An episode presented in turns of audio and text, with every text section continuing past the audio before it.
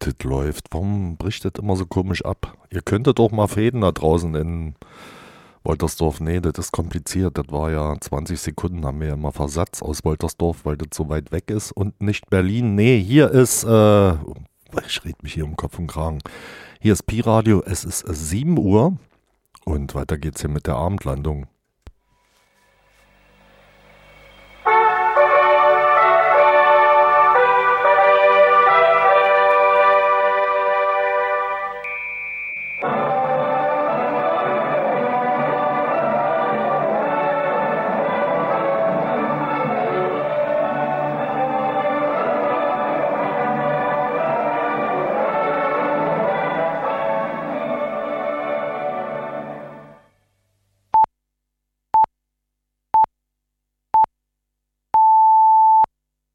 Hier Verhältnisse der Subalternität und der organisierten Verantwortungslosigkeit. Und das richtet in der Wirtschaft großen Schaden an. Wir haben also einen sehr hohen Pegel der Desorganisation und der Demotivierung eigentlich. Nicht bloß der Arbeiter, sondern auch der Kader in den, in den mittleren Leitungspositionen. Bei uns ist es einfach möglich, dass so interessante Aufgaben beispielsweise wie eine große Investition auf eine solche Weise unter die Leute gestreut und verteilt werden, dass diese eigentlich angenehme Arbeit von lauter unlustigen Leuten mit großem Widerstreben gemacht wird, weil es einfach also zu keinem Erfolgserlebnis fürs Individuum dabei kommt. Hallo, Pi Radio. UKW Sonderdienst, einen Augenblick bitte am Telefon warten. Wenn Sie hier Nebengeräusche mithören, das ist eine Live-Sendung. Wir senden aus einem Studio, wo wir zu mehreren sitzen. Wir müssen nebenbei auch mal eine Zigarette rauchen oder Mittagbrot essen. So wie Sie zu Hause sitzen und leben, so sitzen wir hier und leben. So, und nun zu Ihnen am Telefon. Ja, bitteschön. Hallo. Hallo. Hallo. Bitteschön. Hallo, Hallo. wir sind Menschen, aber nicht alle. Diese Nachricht wird jetzt wiederholt.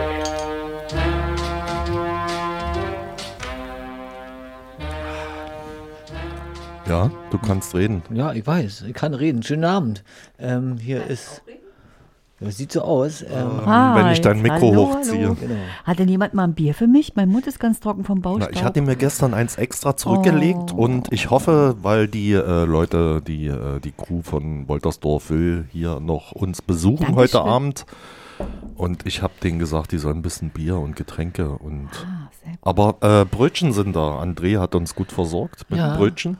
Mit schöner Chorizo-Wurst. Oder wie heißt das da in Spanien oder Portugal? Ja, ja, Chorizo. Ah, okay. Ja, irgend sowas. Also mit Wurst, was ganz schlimm. Ähm, Ah, es ist ja auch grüne Woche, ne? Mhm. aber ich habe gehört, ja. da gibt es keine Wurst. Die Nee, dürfen ja. nicht grillen. Was, Die dürfen nicht grillen, genau. da gibt es auch kein, kein Rentier mehr und so. Das war früher, das, wo man so lauter exotische Tiere mal Nee, es knabbern gibt wohl. Ziegen, habe ich gehört. Aber ja, lecker. Ziegen. Ziegen. Ziegenspieße. Ähm, Vielleicht gibt es auch Grillen. Ich hab ja, ihr habt ja gehört. ja, ja, ja, ja, Endlich ja. kann man Endlich. Grillen essen. Proteine. Okay, also hier ist das Abendmagazin. Wir haben ein paar Beiträge vorbereitet. Ich glaube, es geht um schlimme Sachen, Hausdurchsuchungen und so ein Zeug. Und es geht um den Vogel der Woche. Lasst euch überraschen, aber erstmal, äh, ich habe das 13-fach-Album bekommen, deswegen habe ich noch ganz viele Versionen von dem Titel gefunden. Miete, Strom, Gas.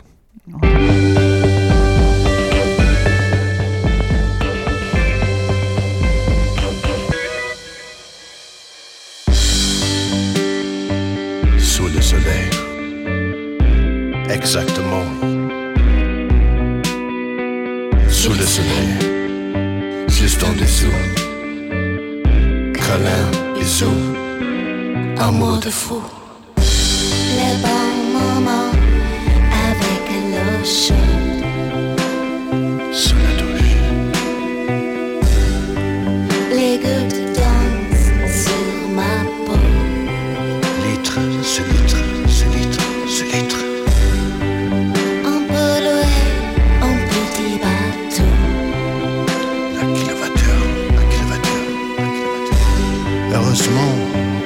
Chauffe-eau, la température est sous contrôle. Je veux tout Wir müssen sparen, Baby.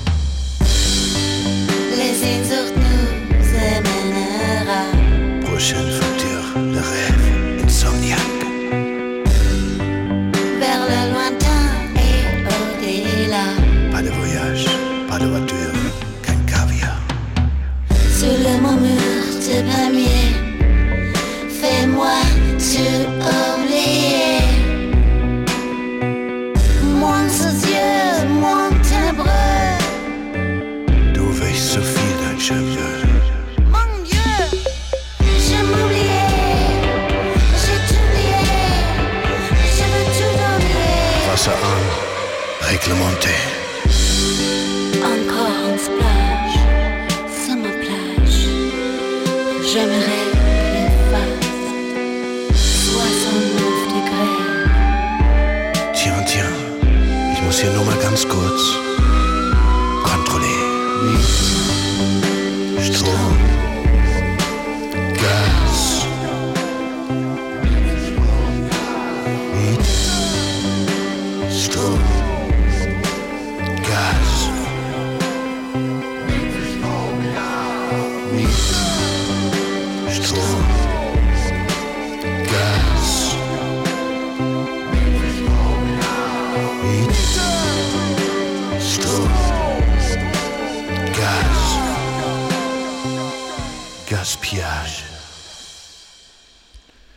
Genau, die Türen, eine Coverversion von ihrer 2019er Single. Gibt es jetzt gerade das Riesenpaket, wo ganz viele Leute den Song gecovert haben. Ist ja auch aktuell, war Strom und Gas. Ja, du wirst doch, die Schichtkrisen stand da in der Promo. Das sind die Schichtkrisen und der Song passt dazu. okay, ja, ähm, erster Beitrag, wa? Ja, genau. Ähm, letzte Woche, ich, habe ich irgendwann mal gehört, ähm, Komet fliegt vorbei. Man soll schön abends in den Nachthimmel gucken. Mit bloßem Auge zwar nicht zu erkennen, aber man soll ein Fernglas nehmen. Ich konnte nichts sehen, weil war bewölkt. Aber insgesamt ist ja so, ähm, Sterne zählen. Das machen Leute immer mal wieder, um zu gucken, ähm, wie sieht's denn so aus mit unserer Lichtverschmutzung. Ist ja angenommen jetzt durch Corona, wenn das alles ausgeschaltet wird, ist besser. Aber nee, Lichtverschmutzung bleibt weiterhin Thema. Und wir haben jetzt einen Beitrag, ähm, wo der Physiker und Mitherausgeber einer Studie über lichtverschmutzten Nachthimmel, Dr. Christopher Küber vom Deutschen Geoforschungszentrum in Potsdam, ähm, uns ein bisschen was darüber erzählt, ähm, was so passiert, wenn 50.000 Menschen ähm, weltweit mal nachts Sterne zählen. Ja, schauen wir auf die Studie, die Sie da jetzt veröffentlicht haben über Lichtverschmutzung. Und da würde ich vielleicht zunächst einmal fragen, ähm, wenn wir über Lichtverschmutzung sprechen, was fassen Sie denn alles darunter? Lichtverschmutzung ist ein Überbegriff, das bedeutet verschiedene Dinge. In unserer Studie, wir haben geforscht an die Himmelshelligkeit. Es gibt aber andere Arten von Lichtverschmutzung, wie zum Beispiel die Einfluss auf Tiere. Die letzte Art ist die Blendung zum Beispiel für die Mensch oder wenn Licht strahlt irgendwo, wo es nicht gehen soll, wie zum Beispiel ihre Nachbarn strahlt ein Licht in ihre eigene äh, Hinterhof oder im Fenster. Das ist auch eine Art von Lichtverschmutzung. Mhm. Und wenn wir uns jetzt Lichtverschmutzung im Sinne der Helligkeit des äh, Nachthimmels anschauen, die Sie da untersucht haben, da ist ja der Untersuchungszeitraum Ihrer Studie ein recht langer. Von 2011 bis 2022 haben Sie Daten gesammelt, eingegangen oder mit einbezogen wurden. Beobachtung von mehr als 50.000 Menschen. Wie breit ist denn da die Studie angelegt? Also äh, was haben Sie sich da genau angeschaut? Äh, was für Orte und Regionen sind da in die Messungen mit eingeflossen? Die Daten stammen aus einem bürgerwissenschaftlichen Projekt, die Globe at Night heißt. In diesem Projekt, Leute gehen draußen abends und gucken in die Sterne und die haben eine Reihe von Karten von uns, die zeigen die Sterne mit einer unterschiedlichen Menge von Lichtverschmutzung. Und die sagen, wie sieht meine Himmel aus, welche von diesen Karten passt am besten und die geben uns auch die Ort und die Zeit, dass die Beobachtung gemacht war. Diesen Daten stammen aus der ganzen Welt. Eigentlich, wir haben mehr Daten als Europa und Nordamerika. Und die andere Besonderheit bei Europa und Nordamerika ist, dass die Daten sind wirklich gut verbreitet zwischen verschiedenen Ländern oder US-Staaten und auch innerhalb des Zeit. Bei anderen Orten, zum Beispiel Asien, hatten wir das Problem, dass die Hälfte von der Beobachtung kam aus Japan. Und so, das macht die Analyse ein bisschen schwieriger, aber in Europa Nordamerika können wir gut die Unterschiede anschauen. Ja, und wenn wir uns anschauen, wie sich das nun entwickelt hat, die Lichtverschmutzung, dann geht aus Ihrer Studie hervor, dass die Lichtverschmutzung zunimmt und immer weniger Sterne sichtbar sind. Wie stark ist denn das Ausmaß dieser Zunahme der Lichtverschmutzung? Was konnten Sie da über die letzten 10, 11 Jahre auch so schon feststellen? Das war eine überraschende starke Zunahme von der Lichtverschmutzung. Durchschnitt äh, für die ganze Welt war fast 10 Prozent pro Jahr für ein Wachstum. Und das bedeutet, dass in einem Ort, wo man könnte 250 Sterne sehen, wenn ein Kind heute geboren war, wenn das bleibt so immer mit dieses Zunehmen, dann als dieses Kind 18 Jahre alt wird, in diesem Standort konnte man nur 100 Sterne sehen, anstatt 250. So innerhalb von einer Generation ist das eine sehr starke Änderung. Und wie würden Sie diese Änderung bewerten? Also was für Folgen hat das denn, wenn der nächtliche Himmel immer heller wird, Sterne immer schlechter zu sehen sind. Sie haben ja vorhin schon angesprochen, Lichtverschmutzung kann man vor allem auch anwenden darauf äh, auf die Tiere und die Umwelt. Wenn wir da vielleicht auch noch einen Blick mit dahin werfen, also was sind denn so die Folgen, die Sie da auch ausmachen? Ich würde fangen an mit diesem Punkt, dass die Himmelshelligkeit nach ist ein Zeichen, dass wir Beobachtungen nicht nachhältig. Wir strahlen viel zu viel Licht seitwärts oder wir nutzen mehr als gebraucht ist. Das bedeutet zum allererstes ein Zeichen, dass wir nutzen viel mehr Energie als gebraucht. Und wenn das wächst, nutzen wir natürlich mehr Energie dafür. Das zeigt uns auch, dass die Wirkungen auf die Tiere und Pflanzen wächst wahrscheinlich auch, weil wenn es gibt mehr Licht im Himmel, das bedeutet wahrscheinlich mehr Licht auch am Gewässer und an Bäume und so weiter. Ein Beispiel von den Wirkungen von Licht auf Tiere ist das für Zugvogel. Die meisten Leute wissen vielleicht nicht, dass die meisten Vogel, auch die, die tagsüber aktive sind, fliegen ihre Züge eigentlich bei Nacht. Wenn es gibt schlechte Wetter, dann die Vogel fliegen ziemlich tief und die sind sehr empfindlich zur Beleuchtung. Wenn man hat dieses schlechtes Wetter und eine beleuchtete Gebäude, das ist eine sehr schlechte Kombination und viele Vogel werden fliegen gegen das Gebäude und sterben. Man sieht dieses Problem aber nicht so viel, weil wenn das passiert während der Nacht, kommt oft mal, ein Räubtier wie eine Katze oder eine Ratte und nimmt die Leiche von diesem Tier weg. Ähm, das bedeutet, dass das quasi eine stille Grabstelle von Zugvogel und das ist auch eine, eine große Problem.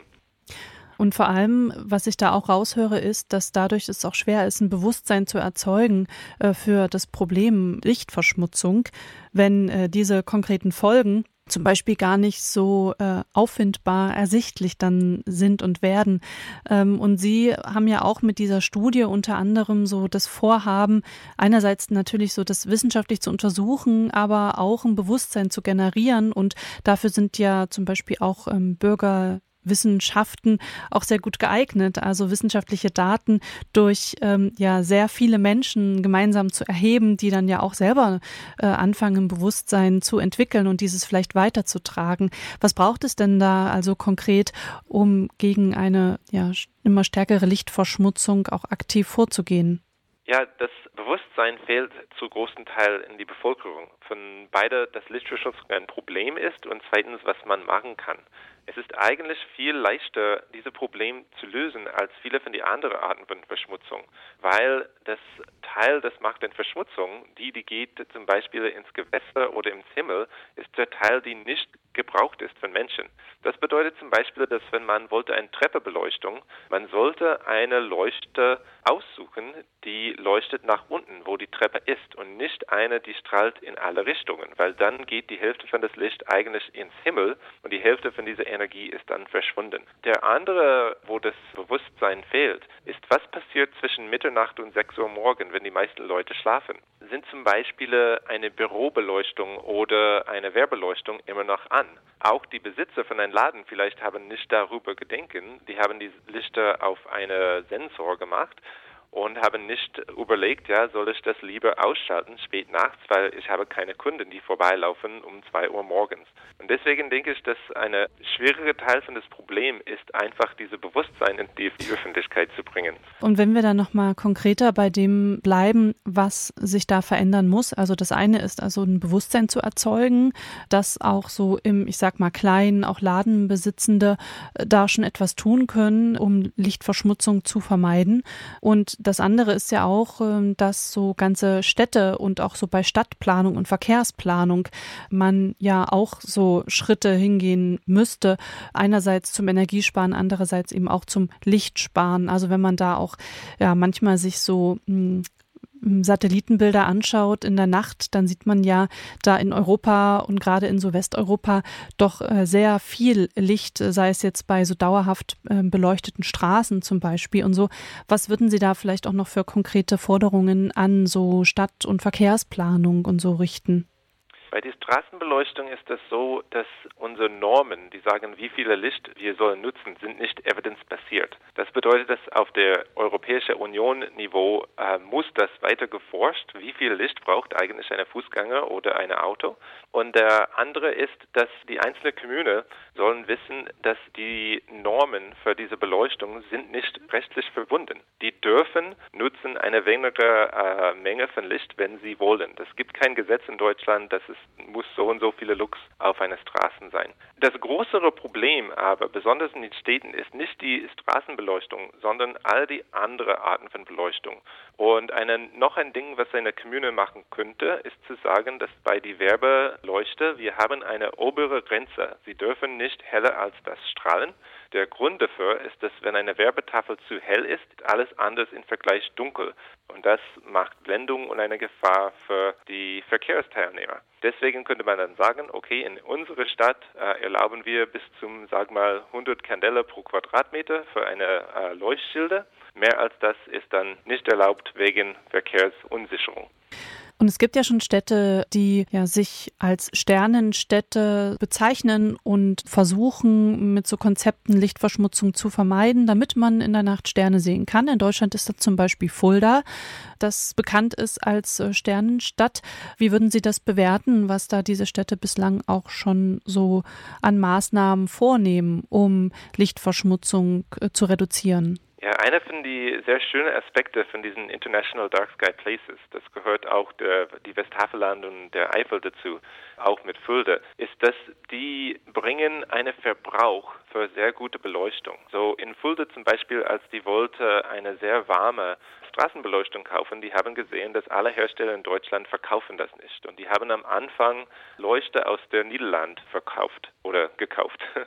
Mittlerweile, weil die haben immer gesagt zu den deutschen Herstellern, wir wollen das kaufen von deutschen Herstellern, gibt es jetzt deutsche Hersteller, die machen sowas, ja. So das zeigt, dass es gibt einen Verbrauch für diese gute Beleuchtung. Das geht erstmal in diesen Sternenstädte, aber dann das kommt hoffentlich langsam auch in andere Großstädte und natürlich auch auf dem Land. Vielleicht auch noch mal abschließend gefragt: Sie haben sich nun äh, das Ausmaß der Lichtverschmutzung äh, im Sternenhimmel oder im Himmel angeschaut und Sie haben auch gesagt, dass ein Kind, das heute geboren wurde, ja später sehr viel weniger Sterne im nächtlichen Himmel entdecken wird als die Eltern dieses Kindes zum Beispiel. Was geht auch damit einher für eine Form von Verlust von Vorstellungen und konkret auch eine sichtbarer äh, Umwelt und Natur oder vielleicht auch so eine Form von Kulturgut, Sternenhimmel? Ja, das ist eine sehr interessante Frage. Es ist schwierig als Physiker zu antworten. Aber was ich sagen könnte, ist, dass wenn wir vorstellen, dass 150 Jahre vor heute alle Menschen hätten dieses unglaubliche Sternehimmel jede Nacht, mindestens jede Nacht ohne Mond und mit klarem Himmel, die haben das jede Nacht quasi gesehen. Die war quasi konfrontiert mit der Kosmos, regelmäßig.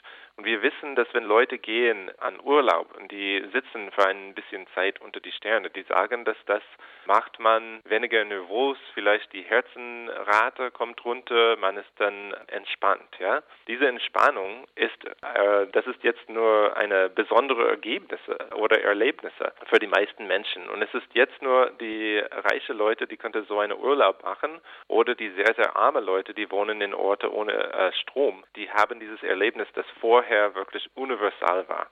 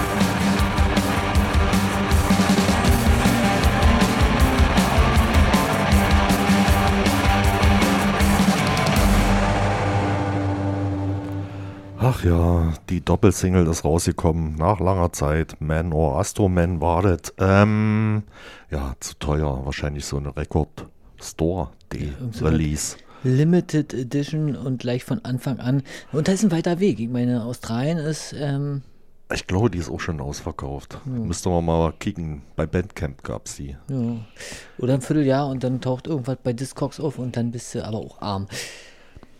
Ja, aber wenn wir schon bei Astro sind, ähm, bleiben wir doch mal bei unserem Programm heute Abend. Ähm, da gibt es nämlich eine schöne Sendung, ähm, Glück auf Mars Express von so Astrophysikern. Die sitzen da irgendwie in Chile und in Freital, in Barcelona, Berlin und Dresden, glaube ich.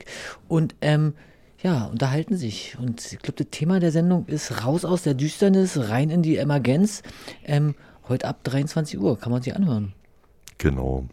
Und jetzt wird's ernst. Jetzt wird's richtig ernst, weil ja, mal wieder Angriff auf freie Radios und Pressefreiheit, nämlich die Hausdurchsuchung bei Radio Dreieckland. Ähm, wollen wir mal reinhören, was da so los war? Glaub, Ja, das war der erste Bericht drüber, sozusagen. Ja, ich weiß nicht, wie eure Berichterstattung gerade ist oder ob äh, ihr schon die Hörerinnen davon informiert habt und die Zuhörenden, äh, was da gerade in zwei Wohnungen in Freiburg stattfindet und auch in den Räumlichkeiten äh, von Radio Dreieckland. Tatsächlich findet gerade eine Haupt- und Staatsaktion der Staatsanwaltschaft Karlsruhe statt, die unter dem Vorwand einer Verlinkung auf eine Webseite des Archives von links unten in die Media und einen Artikel, der darüber geschrieben worden ist, zwei Wohnungen um halb sieben durchsucht hat. Es wurden äh, versucht, äh, weiträumig äh, Beschlagnahmen durchzuführen, also äh, elektronische Mittel. Und auch dieses äh, ist jetzt äh, offensichtlich äh, nach Auskunft äh, aus dem Studiebereich von Radio, äh, aus dem Verwaltungsbereich von Radio Dreieckland, auch äh, in den Räumen von Radio Dreieckland findet statt. Es ist ein schwerwiegender Eingriff in die Rundfunkfreiheit von Radio Dreieckland. Das Verhältnis hin zu äh, der Tatsache, dass es eine Verlinkung auf der Webseite von Radio Dreieckland in einem Artikel zu einem Archiv von Indymedia, das unbeanstandet gespiegelt wird seit Jahren mittlerweile von zwei äh, äh, äh, Autoren, die dort ihre Artikel auch drinne haben auf dieser Webseite, ist ein Vorgang, der beispielslos ist in der jüngeren Geschichte und zeigt, dass die Staatsanwaltschaft Karlsruhe in meiner Sicht mittlerweile ein Niveau erreicht hat und auch das, Land, äh, das dortige Amtsgericht, die nämlich solche Durchsuchungsbefehle genehmigen, die tatsächlich äh, ein Wetteifern mit äh, putinschen Methoden offensichtlich äh, zum Ziel hat, beziehungsweise nicht zum Ziel hat, sondern sich vergleichen lässt mit putinschen Methoden, Medien äh, einzuschüchtern und äh, zu äh, kriminalisieren. Äh, der äh, vor Ort scheint zu sein der Staatsanwalt Greulich, der vielen in politischen Prozessen, äh, die ja fast alle über die Staatsanwaltschaft in äh, Karlsruhe abgewickelt werden, gegen die sogenannte linke Szene in Freiburg äh, sind. Äh, es wird versucht gerade das zu stoppen. Es hat eine Erklärung gegeben von dem Autor des Artikels dazu und welcher Laptop dazu benutzt worden ist. Es ist jetzt offensichtlich in diesen äh, mehreren Durchsuchungsteams, die hier äh, durch Freiburg äh, streunen. Und auf Kosten der Steuerzahlerin diesen verfassungswidrigen Angriff äh, äh, gestartet haben, mit Deckung äh, des Amtsgerichtes Karlsruhe die äh, äh, scheinen offensichtlich, äh, wird jetzt äh, zu beobachten sein, ob sie, wir werden hinterher äh, sehr intensive Untersuchungen machen müssen, ob sie nicht in ihrer Spiegelungssoftware, die sie in den Zugängen zu den, wo sie sich den Zugang auf die Radiocomputer gemacht haben, das äh, gesamte Radionetz komprimentiert haben. Das werden wir uns dann nochmal genau gucken und die Rechnung Ihnen dann auch schicken dazu. Aber ich denke auch, dass weitere Maßnahmen gegen diesen verfassungswidrigen Eingriff in die Rundfunkfreiheit von Radio Dreieckland auch noch äh, rechtlich bestritten werden. Also das ist so ungefähr meine Kurzzusammenfassung dessen, was ich jetzt seit einer halb, na, Viertelstunde ungefähr weiß. Äh, und äh, die Kommunikation äh, auch mit unseren Kollegen war nur möglich über die Handys der Staatsanwaltschaft. Das muss man auch dazu berücksichtigen. Und sicherlich werden wir auch geradewegs äh, jetzt in einer elektronischen Kommunikationsüberwachung auch äh, überwacht werden, auch in diesem Gespräch. Aber das ist ja jetzt auf, auch aufgezeichnet auf den Computern von RDL. Und das ging jetzt auch live on air. Vielen Dank. Das ging alles live on air. Okay. Und ich stehe da zu meinen Worten und zu meinen Bewertungen. Und ich bin gerne bereit, auch für diese Frage äh, von dieser Staatsanwaltschaft äh, meinen äh, Rücken hinzustellen. Das ist ein unsäglicher Vorgang, den sich diese Staatsanwaltschaft und der Staatsanwalt greulich leistet.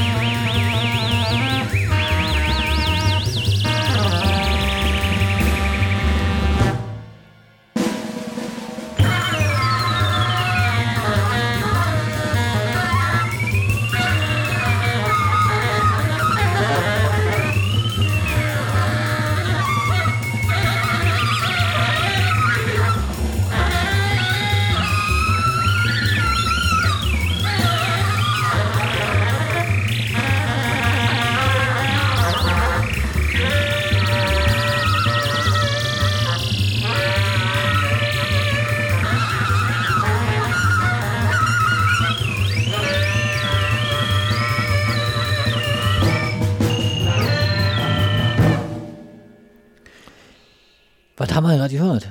Ähm, ich äh, weiß nicht, wer der Interpret ist, aber der Song hieß Autobahnpolizei. Hat Ja. eigentlich nicht mit der. Naja, man hat irgendwie das Gefühl, da war die Autobahnpolizei. Ähm, ja, wir haben vor der Musik gehört, ähm, was da am 17.01. Ähm, bei Radio Dreieckland los war. Ähm, morgens um sieben kam die Polizei, ähm, komplette Durchsuchung von Privaträumen von zwei Redakteuren und aber auch Durchsuchung der Redaktionsräume, große Beschlagnahmenaktion.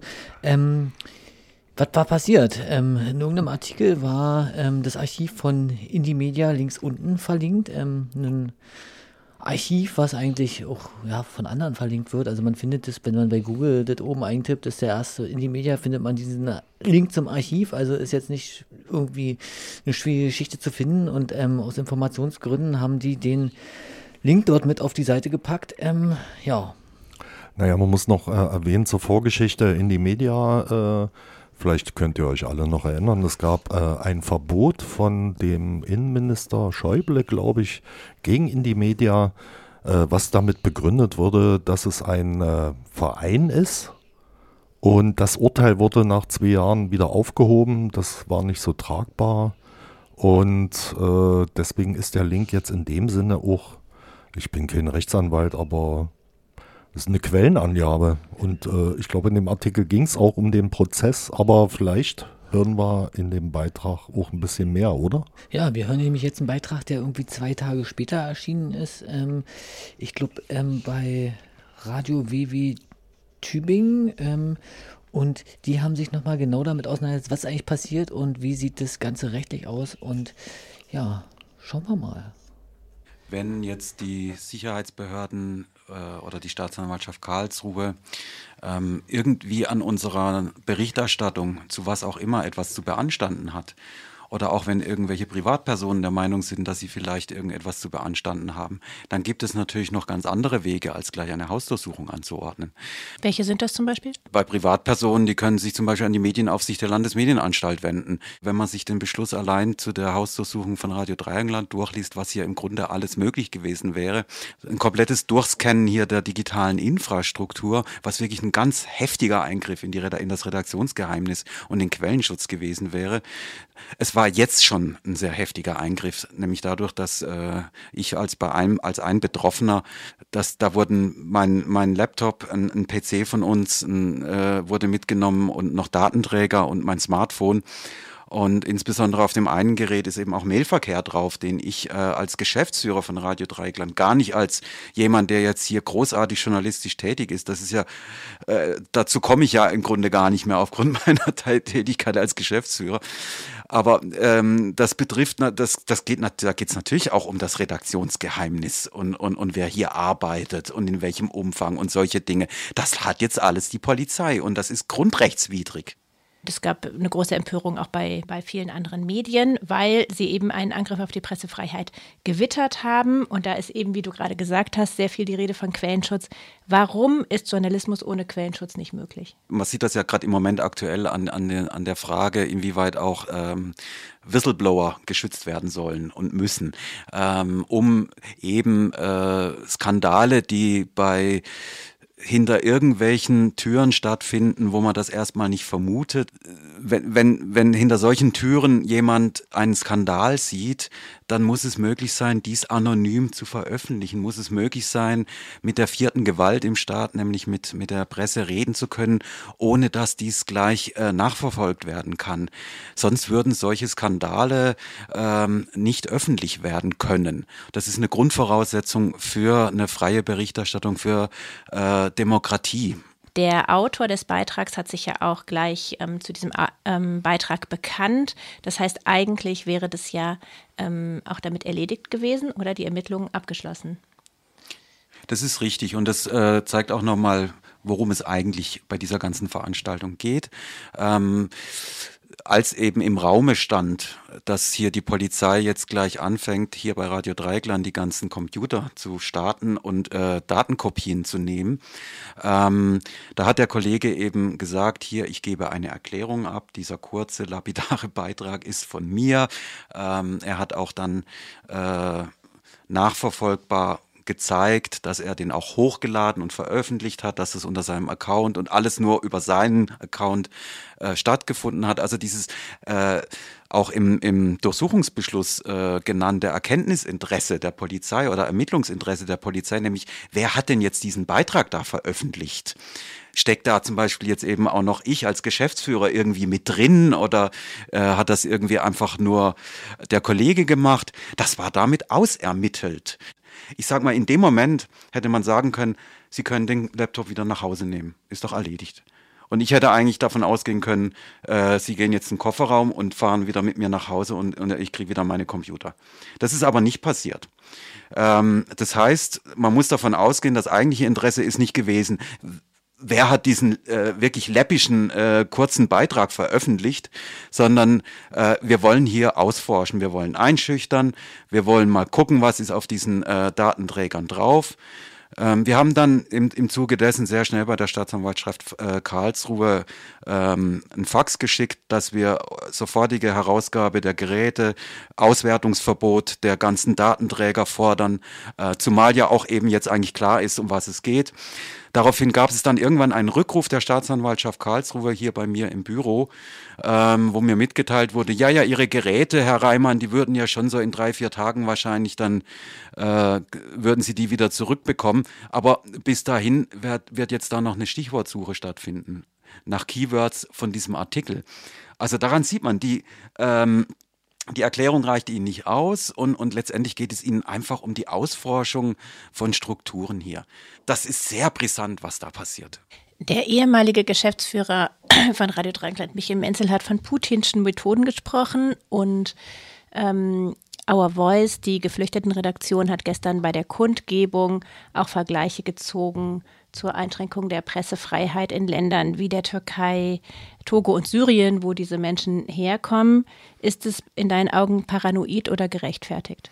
Also zum einen muss man dazu sagen, dass äh, der immer noch äh, nicht ehemaliger, er ist immer noch Geschäftsführer von Radio Ring. Wenn ich ihn richtig verstanden habe, hat er gesagt, das ist ein Wetteifern mit Putins Methoden.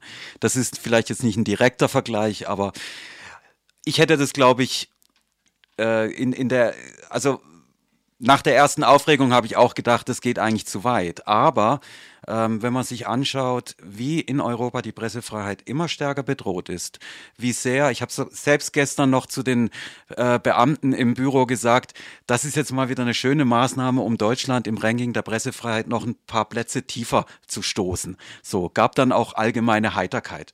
Ähm, aber genau das ist der Punkt. Ähm, Im Grunde äh, passiert nichts anderes, als dass die Staatsanwaltschaften uns im Grunde diktieren wollen, was berichtet werden darf und was nicht.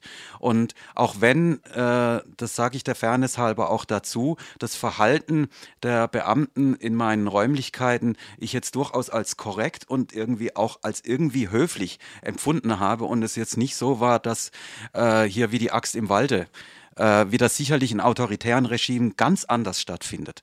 Aber allein dieser Eingriff, der hier gestern oder am Dienstag stattgefunden hat, ist ein Grundrechtseingriff, ist ein Angriff auf den Journalismus und das in einem Klima, äh, wo in anderen europäischen Ländern auch immer stärker gegen die Pressefreiheit vorgegangen wird, wo immer mehr Rechte Vorrang, Vormarsch haben und, und, und sich meinen, äh, zum Beispiel auch gegen den öffentlich-rechtlichen Rundfunk vorzugehen und gegen äh, all diese Institutionen. Und so muss man das einsortieren. Wenige Stunden nachdem die Hausdurchsuchung stattgefunden hat, gab es schon Menschen, die eine Kundgebung organisiert haben. Die hat am Mittwoch ähm, stattgefunden. Da waren 600 bis 700 Leute. Ähm, es gab ähm, Leute, die Schilder auf hochgehalten haben mit I love 102,3 Megahertz. Es gab sehr viele Reden von der Roten Hilfe, von dem Magazin EZ3W und so weiter. Habt ihr mit so viel Solidarität gerechnet? ich war wirklich sehr überrascht und auch sehr gerührt und auch bewegt, dass zum einen wirklich so viele Leute innerhalb von so kurzer Zeit, ähm, es war ja wirklich nur innerhalb von einem Tag im Grunde dann auf den Platz der alten Synagoge gekommen sind, noch dazu bei ziemlich kaltem Wintereinbruch. Ähm, und mich haben auch die ganzen Redebeiträge sehr bewegt, insbesondere eben, was du auch äh, angesprochen hast von der geflüchteten Redaktion Our Voice, ähm, wo deutlich wurde, dass das Erinnerungen bei den Betroffenen weckt, die sie eigentlich hier gehofft hatten, nicht mehr, äh, mit denen sie nicht mehr konfrontiert werden würden. So. Ähm, wo man auch nochmal deutlich macht, oder sieht, es geht jetzt nicht nur um eine Privatwohnung äh, oder äh, hier um, um Computer, es geht hier auch um einen sicheren Raum ähm, für äh, solche Leute, die aus, aus ihren Herkunftsländern heraus ganz andere Erfahrungen gemacht haben an diese Dimension habe ich den ganzen Tag über gar nicht gedacht. Das hat mich schon auch nochmal berührt. Ich hatte auch so einen Eindruck, könnte das auch sein, dass diese, dieser Schuss sozusagen der Staatsanwaltschaft nach hinten losgeht? Also es war ja wirklich so eine richtig empörte Stimmung, so viele Menschen. Also ich war damals nicht dabei, aber für mich hatte das sowas von, beginnt jetzt der zweite Radiofrühling und so eine Bewegung für die linken Medien. Also ich war beim Radiofrühling auch nicht dabei. Äh, das war ja schon in den 80er Jahren. Ähm, also was ich mir erhoffe, jetzt vielleicht nochmal in, in einer größeren Dimension, dass gerade vor dem Hintergrund, was ich vorhin angesprochen habe, äh, nämlich eben, dass die Pressefreiheit zunehmend als prekär erlebt wird, ähm, dass eben nicht nur hier in Freiburg, sondern auch bundesweit, auch die Medienlandschaft an sich, auch äh, Medienakteure, die vielleicht bislang dachten, naja, das ist ja nur ein linkes, kleines linkes Radio oder sowas, tatsächlich begreifen, dass hier eine ganz, dass, dass hier eine Grenze überschritten wurde. Und wenn man jetzt hier nicht klar Stellung dagegen bezieht, gegen diese Absurdität, äh, dann wird das wieder passieren und es wird andere treffen. Und äh, ich hoffe da wirklich auch nochmal, und da ist ja schon ganz viel passiert an Anteilnahme und an, an äh, auch Agenda-Setting, ähm, dass das auch noch weiter aufgegriffen wird und auch deutlich gemacht wird, dass dieser Staatsanwalt in Karlsruhe wie die Axt im Walde agiert, dass er offenbar ein gekränktes Ego hat, weil er sein Ermittlungsverfahren einstellen musste und jetzt irgendwie meint, er könnte hier die Grundrechte mit Füßen treten.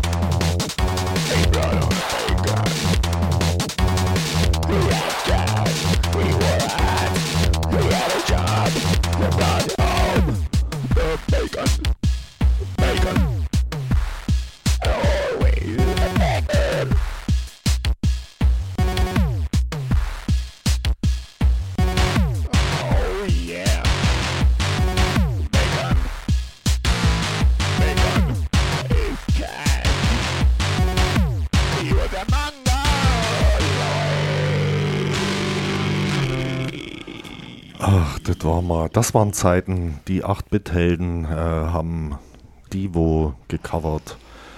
Das war Goto 80. Ich glaube, das ist so ein Basic-Befehl, um in die 80. Zeile zu gehen. Ach, ich habe keine Ahnung. Was sagt uns das Hausdurchsuchung, was gerade passiert ist? Eine 8-Bit-Verschlüsselung reicht nicht. Nee, es geht darum, äh, dass man äh, vielleicht das immer im Hintergrund halten muss, dass man seine Festplatten verschlüsselt, falls das in die Hände der Polizei kommt, dass man sichere Kommunikationswege sich sucht. Das einfachste sind OpenPGP-Verschlüsselung bei den E-Mails oder Messenger benutzt und da ist zurzeit nur Matrix ähm, sicher, weil man den auch äh, selbst verwalten kann, weil ihr wisst ja, die EU verlangt äh, die geheimen Schlüssel von allen Messengern. Äh, da gibt es irgendeine Gesetzgebung. Was ist noch alles? Ach ja, Windows, äh, brauchen wir nicht drüber zu reden. Das sieht man ja gerade in Potsdam, wie sicher das ist. Ja, gibt es noch Potsdam? irgendwas? Na, da ist doch die ganze, die mussten ihr ganzes Rechensystem ständig runterfahren, weil sie Microsoft-Produkte haben, die per se nicht sicher sind. Ich glaube, das hat was mit dem Active Directory-Dienst zu tun und überhaupt, ähm, das würde zu fachsimplerisch sein, aber da gibt es ja viel im Internet drüber zu finden, warum Windows in Arbeitsumgebung unbrauchbar ist. Also viel hat auch mit dem Exchange-Server zu tun und dem ganzen Kram. Also es ist ein Mail-Server. Äh, egal, ähm, ja. Ja. Machen wir weiter. Machen wir noch ein bisschen weiter. Nachher kommt noch der Vogel der Woche. Ähm, kann ja sagen, hat heute was mit was, na, der Farbe Weiß zu tun. Echt? Ja. Gut. Ich mach mal erst einen passenden Song dazu. Hier ist immer noch Pi-Radio, hier ist immer noch das Abendmagazin.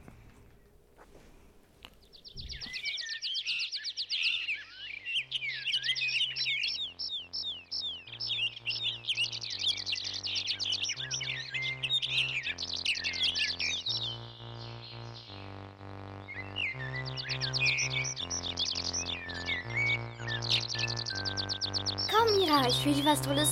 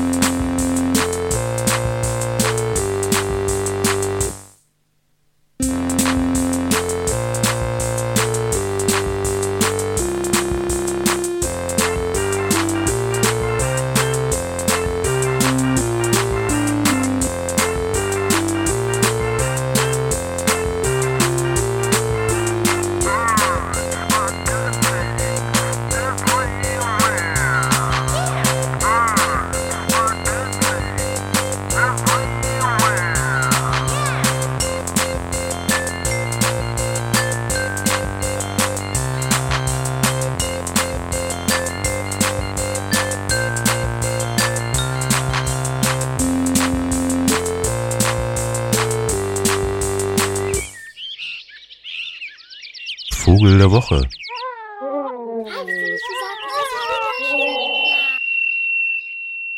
Ein Wunschvogel eigentlich, den ich gerne in diesem Jahr erleben würde oder sehen würde.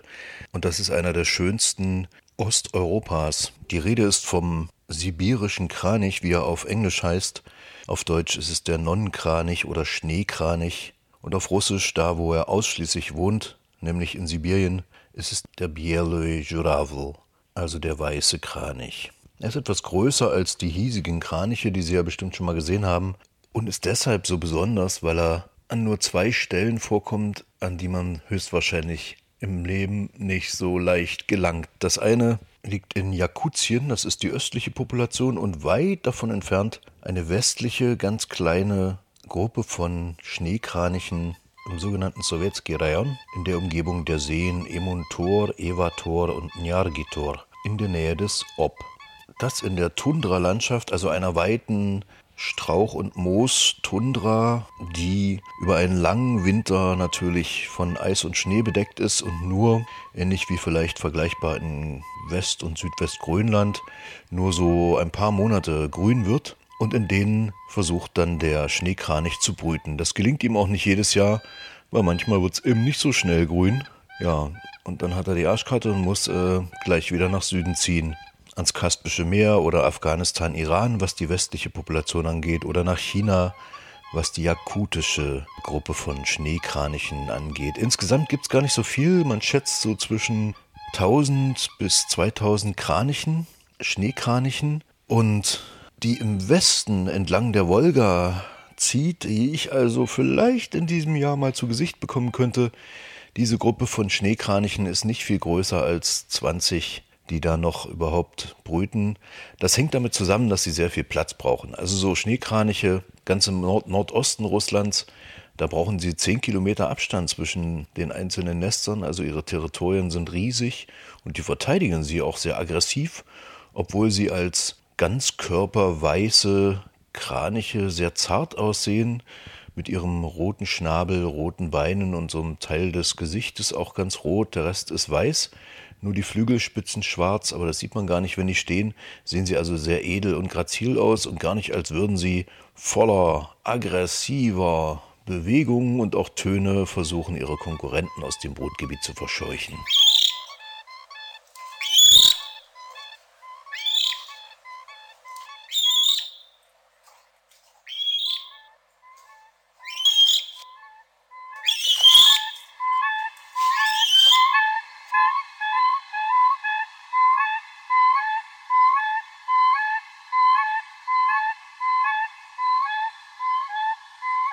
Ja, klingt ein bisschen anders als unsere hiesigen Kraniche, ist ja auch eine andere Landschaft.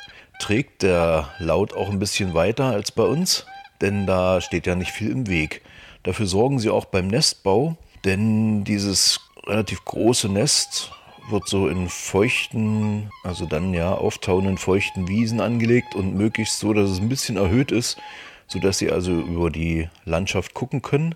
Schon aus anderthalb Kilometer Entfernung wird ein Mensch zum Beispiel als Störenfried betrachtet und dann verlassen die beiden schon das Gelege. Wenn da ein Hubschrauber ins Bild kommt, und das ist ja meist ja das einzige Fortbewegungsmittel in dieser Gegend, also wenn da tatsächlich das Eis schon taut, kommt man da gar nicht anders durch, dann tun sie so, als wäre das ein riesen Greifvogel und versuchen mit kaputten Flügel, also so Theaterspielen quasi verleitend heißt das, die vom Nest wegzulocken, die Hubschrauber, die sie für monströse Greifvögel halten, höchstwahrscheinlich. Zumindest in Jakutien machen die das so. Ansonsten sind es äh, gemütliche Pflanzenfresser, verschmähen natürlich einen Frosch nicht, wenn sie ihn finden. Aber mein Gott, ich weiß nicht, ob Sie schon mal Bilder von so einer subarktischen Tundra gesehen haben. Da ist mit den Fröschen gar nicht so doll weit her. Da kommt eher mal umgekehrt eine Raubmöwe und will die großen, schönen Eier klauen vom Schneekranich. Aber da ist er ja groß genug, um die auch zu verteidigen.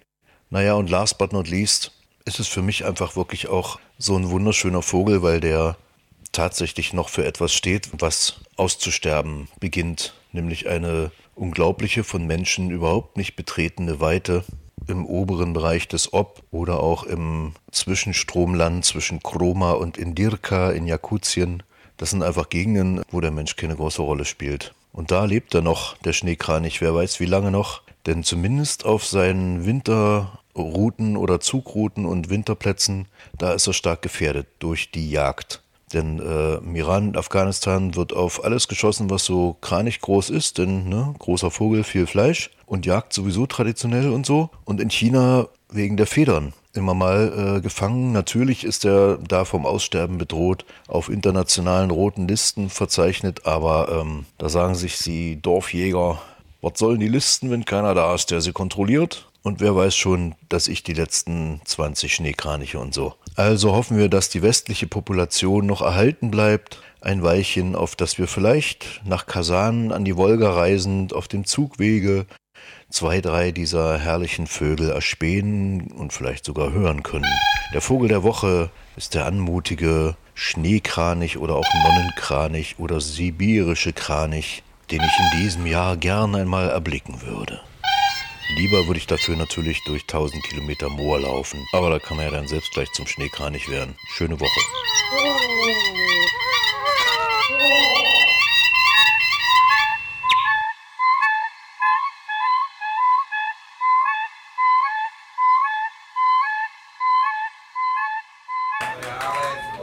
Demo der Arbeitslosen. Wenn die mal sagen, der Merkel kann sich mal sehen lassen. Da werden wir mal sagen, die Merkel kann sich mal sehen lassen. Fräulein Merkel, hallo.